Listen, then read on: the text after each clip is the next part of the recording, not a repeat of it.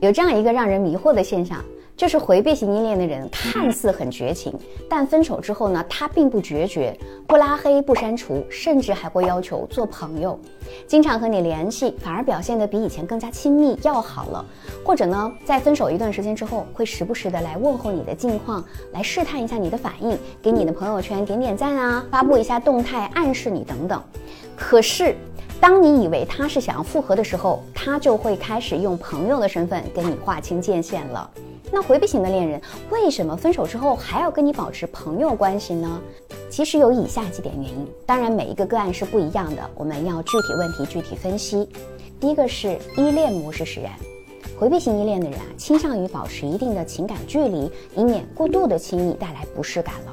所以分手之后，他们可能仍然希望跟你保持一定的联系，来保持这种情感距离。第二就是他潜意识当中的矛盾。回避型依恋的人在分手之后，可能会反复的陷入自我矛盾当中。他既想保持距离，又不想完全失去和你的联系，所以他们可能会选择与你保持朋友关系，来缓解这种内心的矛盾感。第三，只谈需求不谈感情。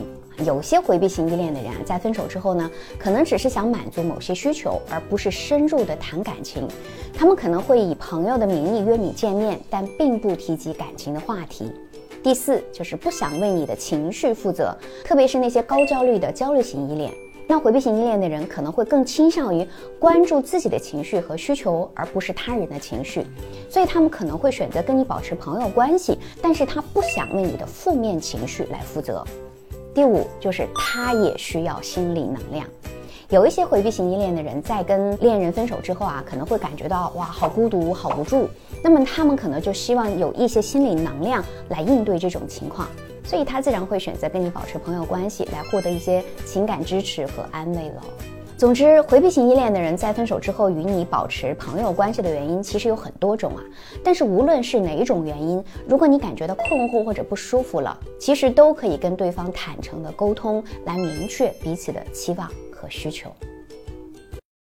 我是小资，关注我，影响千万女性，收获幸福。